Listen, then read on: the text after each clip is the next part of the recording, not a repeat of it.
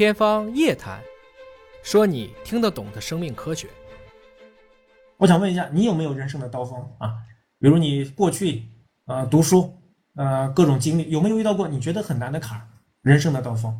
其实有啊，因为华大是一个很优秀的一个群体。我到华大总部工作的时候，已经是大概在两千零八年、零九年了。那个时候我每天都很痛苦，为什么呢？因为我想到了好多的问题，似乎别人都想到了，我身边的人。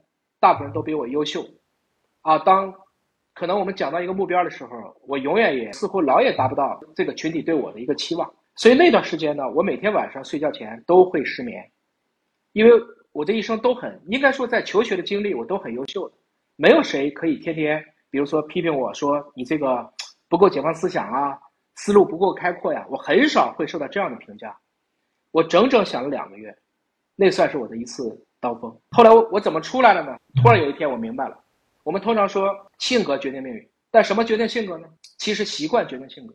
那什么决定习惯呢？行为决定习惯。那好，到了最后，什么决定行为呢？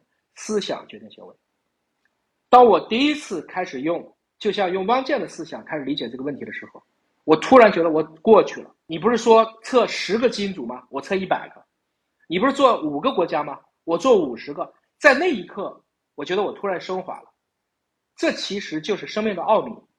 我在一个强筛选的压力下，让我自己发生了所谓的涌现，让我突然可以用一个更高维度的视角来面对这个我当前面对的挑战，乃至后面的不管是求学、求职，或者是在职场的这个生活和工作。我觉得和你这个书里面写的一样啊。我想我们俩都是凡人，我们也只是想给大家传递最真实的我们。我就是这么理解的。这就是现实的社会，这个社会不是非黑即白的，它有灰度。所以从这个意义上讲呢，虽然这是一本武侠，这是金庸先生的元宇宙，但是他能给我们讲到的很多的知识，对今天指导我们的生产和生活，它是不无裨益的。金庸本身他的这个武侠跟其他的武侠有什么不一样？他的武侠尊重历史，他不会说给你凭空捏造出来一段，尽管他也会改，他也会把很多的桥段通过艺术加工啊，通过演绎啊。啊，可能让变得更有故事性，但是它基本上应该来讲是符合史实。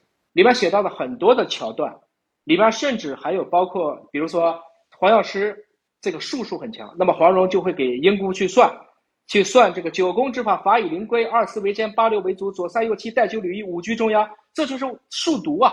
我从小填九字格，我就是背的这个才看起来，所以应该来讲，《射雕》这本书对我的影响真的是极大极大的。李老师，一个很卷啊！你看你用这个都可以倒背，是吧？这个太卷了。